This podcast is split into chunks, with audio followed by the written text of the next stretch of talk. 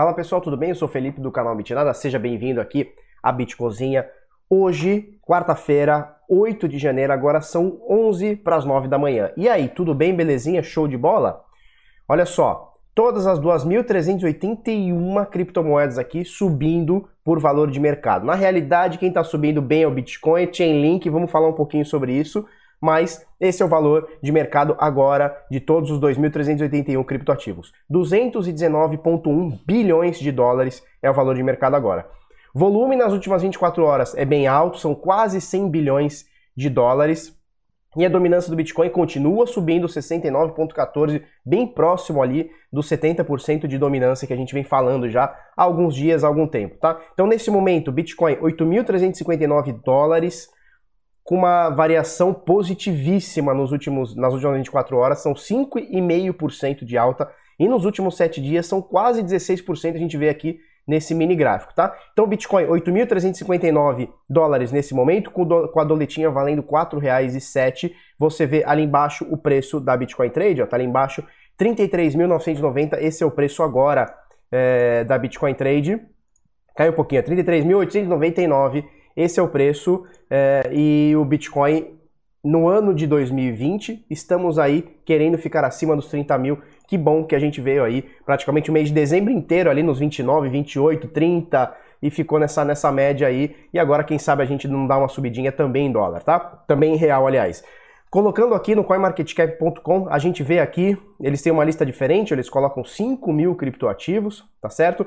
E a gente vê em Bitcoin, então não estamos falando de preço dolarizado, estamos falando do preço em satoshis. A gente vê praticamente tudo caindo com algumas exceções, vamos falar delas.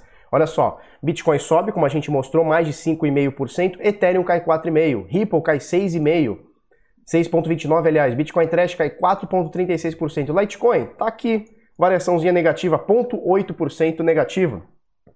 EOS caindo 2,5%, BNB caindo 4%, Bitcoin SV caindo 4% também, Monero caindo 5%, Cardano caindo 2%, Stellar caindo 6%, Tron caindo 5%. E aí a gente vê a Tesos com uma variação positiva, aqui são 0,28% de alta nas últimas 24 horas. É modesto, mas é melhor do que é, estar negativo, né? E a Chainlink, Chainlink na 16ª posição, subindo quase 10% aqui, 9.19%, moedinha boa de subir, hein? Essa é boa para fazer uns trade, viu? Então a gente vê aqui ó, no top 20, ó, vem até essa head trade aqui, praticamente tudo negativo, com exceção de Chainlink subindo 9%, Tesos empatadinha ali com 0,28% e Bitcoin subindo 5%. A gente nota que o movimento que acontecia em 2016, 17, 18 hoje é inversamente proporcional. Então, se você pegasse, por exemplo, ano passado, 2018, Bitcoin subia, pum, altcoins subiam junto. Bitcoin caía, altcoins caíam junto. Agora o negócio é complicou. Bitcoin sobe, altcoin cai. Bitcoin cai, altcoin cai. Altcoin cai, altcoin cai mais ainda. Então tá mais ou menos nessa, né, nesse panorama aí, tá? E se a gente for pegar as corretoras, BitMEX continua aqui em quase 2 bilhões de dólares transacionados nas últimas 24 horas, é a maior, é, tem o maior market share market share é, do mundo, né? É, em criptomoedas, então transacionando quase 2 bilhões de dólares nas últimas 24 horas. Binance transacionando quase 1 bilhão, Huobi e OKEx acima de 1 bilhão, 1.1 bilhão de dólares transacionados nas últimas 24 horas. Vamos falar um pouquinho do Bitcoin, mas antes eu quero deixar um recado para vocês do nosso curso de análise técnica, análise gráfica, setups price action e etc. e momentum trading e etc. que nós vamos deixar, nós vamos começar ele na segunda-feira agora, tá? Então, dia 12, dia 13, acho que é dia 13, né?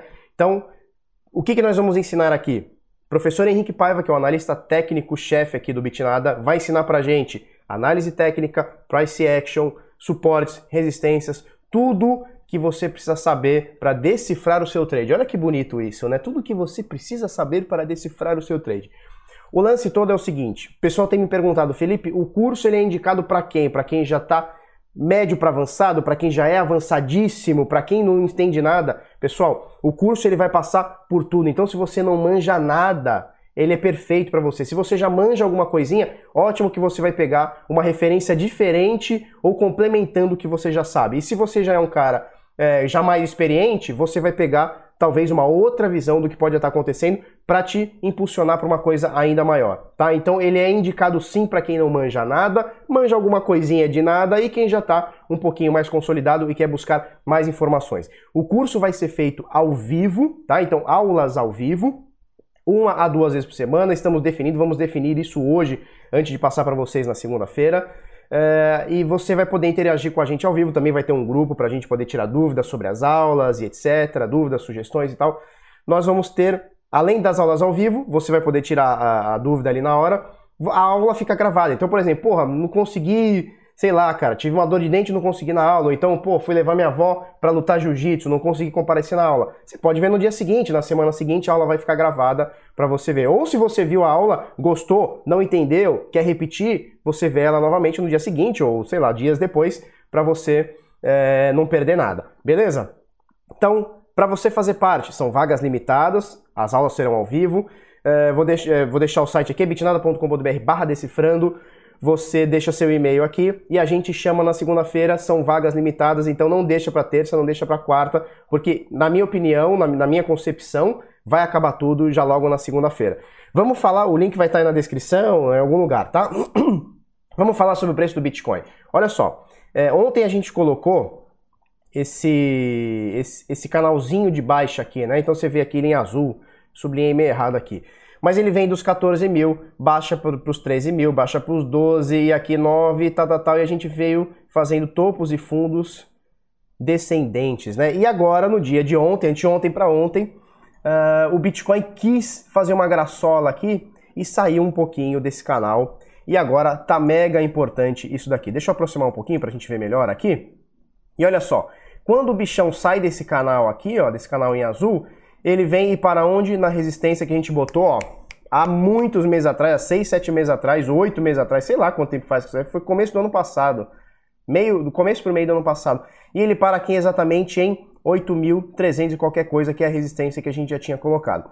É, cenário ideal. Ontem a gente falou sobre cenário ideal e como eles não existem. Né? O cenário ideal ele existe na sua cabeça, porque na realidade o mercado está cagando pro teu cenário ideal. Cada um tem o seu cenário ideal. O meu cenário ideal é 300 mil dólares.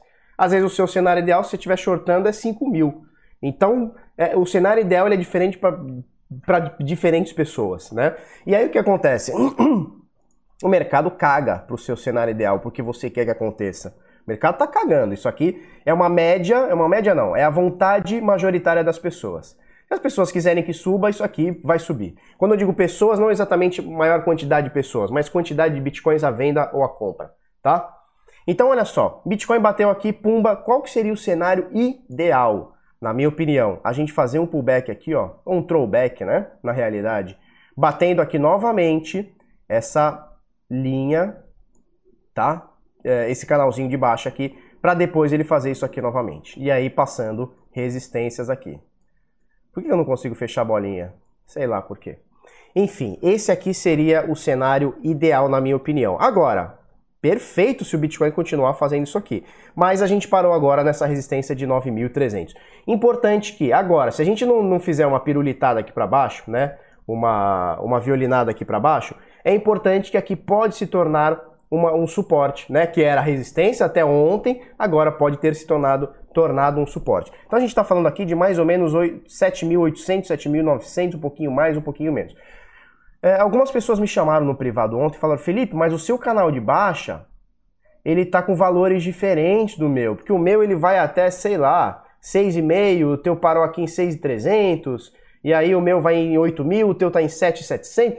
Por que, que, que isso acontece? Porque quando a gente fala de suportes, e resistência, a gente está falando de zonas de preço, né? A gente não, não consegue cravar um determinado preço, né? É muito difícil, principalmente porque no mercado de criptoativos, a gente tem preços diferentes para o mesmo ativo em corretoras diferentes. Então, eu vou abrir uma abinha aqui, ó, eu tenho salvo aqui, nos meus favoritos aqui, ó, eu tenho esse gráfico que a gente está, que é o Coinbase, e tenho também o gráfico da Binance, tá?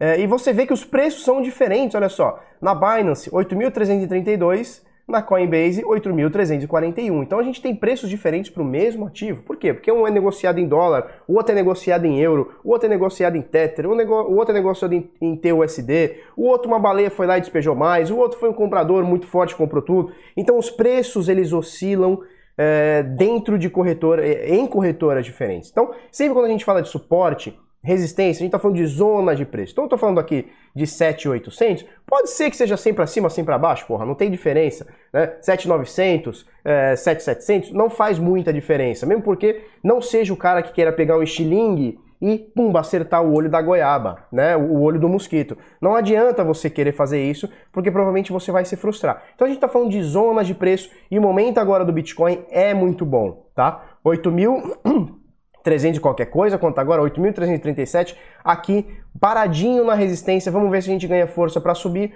ou até fazer esse pullback aqui como a gente comentou para subir novamente, que aí eu acho que sobe ainda até com mais força porque a gente é, fideliza um suporte grande. E importante que a gente saia desse canal de baixa, porque esse canal de baixa tá rolando desde o final de junho, então a gente já está indo aí para o sexto, para o sétimo mês, né? Já, já, já estamos dia 8 de janeiro, então já estamos indo aí para o sétimo mês daqui a pouquinho é, de Bitcoin nesse canal de baixo. Então é importante a gente sair daqui e, quem sabe, buscar valores maiores. Então, momento de atenção importante para o Bitcoin. Saímos dessa, dessa nhaca aqui desse canal de baixa para a gente não fazer fundos ainda maiores, né? Então saímos dessa nhaca e agora vamos mirar uma coisa maior aqui, espero eu. Se não acontecer, não tem problema, a gente tem o stop e esse aqui é um stop muito forte, né, uma resistência muito forte, que a gente está falando aqui de mais ou menos 7,270 por volta disso, um suporte, né, não é resistência, suporte por volta de 7,270, que veio é, bastante tempo aqui, entre 7,200 e 6,800, nessa faixa 7.000, a gente tem um suporte bom aqui, perdendo isso aqui, preocupante, mas não é cenário para a gente avaliar a queda agora, pelo menos nos próximos dia, dias, eu acho que o movimento é alguma coisa nesse sentido. Beleza? É, vamos falar um pouquinho. Olha que notícia louca. Poupança ganha 13 bilhões em 2019, mas tem pior resultado é, em três anos, tá? Então, desde aí de 2017, né, 17, 2019, a poupança vem caindo no Brasil. O que, que é a poupança? É o pote de ouro do banqueiro. O que, que é o, a poupança? Você pega seu dinheiro, bota na poupança, então ele vai te pagar, sei lá, 6% no ano, sei lá quanto tá a poupança, 5%, não faço ideia, ele vai te pagar 5% ao ano, vai emprestar a 13%, né? Então ele tem um spread gigantesco para ganhar em cima de você, 8%, e o seu dinheiro perde para a inflação. Ou seja, no, no, longo prazo você perdeu dinheiro, você acha que está ganhando 5, 6% ao ano, nem sei contar, pode estar tá um pouquinho mais baixo, 4%, não faço ideia. É, e você vai ganhar 4, 5, 6% ao ano, o banqueiro vai fazer muito dinheiro às suas custas e o teu dinheiro vai, é, vai deflacionar, né? Vai, aliás, vai inflacionar e não vai valer nada. E aí o que acontece? É, no mês de dezembro, olha só, o dezembro agora, mês passado, que é um mês tradicionalmente positivo. Por que, que é um mês tradicionalmente positivo? Porque a gente tem o 13 terceiro, muita gente bota na poupança, a gente tem fechamento patrimonial de balanço da, de empresas e funcionários, participação de lucros de muitas empresas e tal. Então é um mês que naturalmente entra muito dinheiro é, na mão da galera, né? E aí esse mês de dezembro tiveram é, recorde, cadê, ó? Ó, recorde nos últimos. Recorde não, né? O melhor dado para o mês desde 2017. Então, o que, que acontece? O ano vem caindo, tá? Menos gente tem colocado dinheiro na poupança. Mas ao mesmo tempo, em dezembro, agora mais gente colocou. É, só existe uma explicação que eu posso olhar para você e falar, tá, de você deixar o seu dinheiro na poupança. Só existe uma explicação: reserva de emergência. E mesmo assim é bem questionável, tá? Reserva de emergência pode ser poupança, pode ser debaixo do teu colchão, pode ser, sei lá, alguma coisa que tenha, que tenha baixíssima volatilidade e que você tenha liquidez imediata. Então, a poupança eu posso até considerar. Fora isso, cara, é um produto que só serve para bancos ganharem dinheiro. Somente para isso. E aí, por que, que eu tô falando de poupança? Fala, Felipe, você fala de Bitcoin? Você tá falando de poupança? Porque o lance todo é o seguinte: a gente fica aqui o tempo inteiro falando de adoção. Não, precisamos de adoção, precisamos de usabilidade e não sei o que, não sei o que. Pessoal, as pessoas deixam dinheiro na poupança. As pessoas pagam taxa de cartão anual, as pessoas pagam tarifa é, básica na, na, no, no, banco, cesta básica, né? Não sei, não sei lá como é que chama, é, é, cesta de tarifas, né? Sei lá, todo mundo paga e ninguém reclama. Então, assim, é, as pessoas estão cômodas. Se a gente for parar para ver, quem sou eu para estar tá criticando alguém? Pelo amor de Deus. Mas as pessoas são analfabetas em, em, em investimentos. É natural. Não se ensina na escola, não se aprende, o brasileiro não se interessa, o mundo inteiro não se interessa, o brasileiro menos. O negócio da gente é tomar cervejinha no final do, do, da semana. Ninguém quer saber como poupar um pouquinho melhor, como reinvestir. Então ninguém quer saber. Ninguém quer saber. Custo de, de, de... Oh meu Deus, esqueci até o nome da palavra. Enfim, é, ninguém quer saber, as pessoas querem simplesmente tomar sua cervejinha, ver seu futebol e tá tudo certo, não tem problema nenhum. Então, assim, quando a gente vem falando de adoção, a gente primeiro precisa superar isso aqui, pessoal. São 13 bilhões de reais na poupança. Quer dizer, o nego tá botando lá para perder dinheiro. Então, como é que a gente quer que alguém é, é, compre Bitcoin, cartere Bitcoin, gaste Bitcoin, use Bitcoin se as pessoas é, querem ter a, a, a, mamatinha de deixar o dinheiro no banco e não ter nenhuma preocupação e paga lá a cesta de tarifas, paga é, anuidade do cartão. Agora ah, foi aprovado, né, esse negócio de você é, o cheque especial, até quem não utiliza cheque especial vai acabar pagando por isso. Então, assim, a gente está muito acostumado a pagar. O que, que a gente precisa? Essa nova geração, que é provavelmente você que está me assistindo. Eu já não sou tão nova assim, que eu já estou com 33, vou fazer 33 agora esse mês. É, mas essa nova geração que se recusa em pagar tarifa, que se recusa a pagar cesta de serviço, essa geração precisa chegar no mercado de trabalho, e isso aí leva um tempinho, e começar a falar não para, por exemplo, produtos de poupança, que só servem para o seu gerente bater conta. Nada contra o seu gerente, ele é um funcionário, está cumprindo ordens e ele tem que gerar lucro para o banco. Se ele não gerar lucro, pau na máquina, né? Ele vai ser mandado embora. Mas a gente precisa acordar para isso, beleza? Então, por isso que eu quis falar da poupança, porque quando a gente fala de adoção, a gente tem que lembrar disso aqui primeiro. Né? Se a gente espera ir lá na, na, na padaria e pagar sua cervejinha em Bitcoin, primeiro a gente tem que superar isso aqui. As pessoas não sabem nem o que não é poupança, quanto mais o que é Bitcoin. E por falar em Bitcoin, o BTC, como nosso amigo Claudin, Claudien gosta de falar, BTC, os BTC, é, ele bate recorde em adoção do Segwit em 2020. Segwit é um protocolo que deixa as transações mais baixas. Ele não tem nada a ver com Lightning Network, mas são protocolos que a gente pode usar. Segundo, essa aqui é uma matéria do Criptofácil, tá?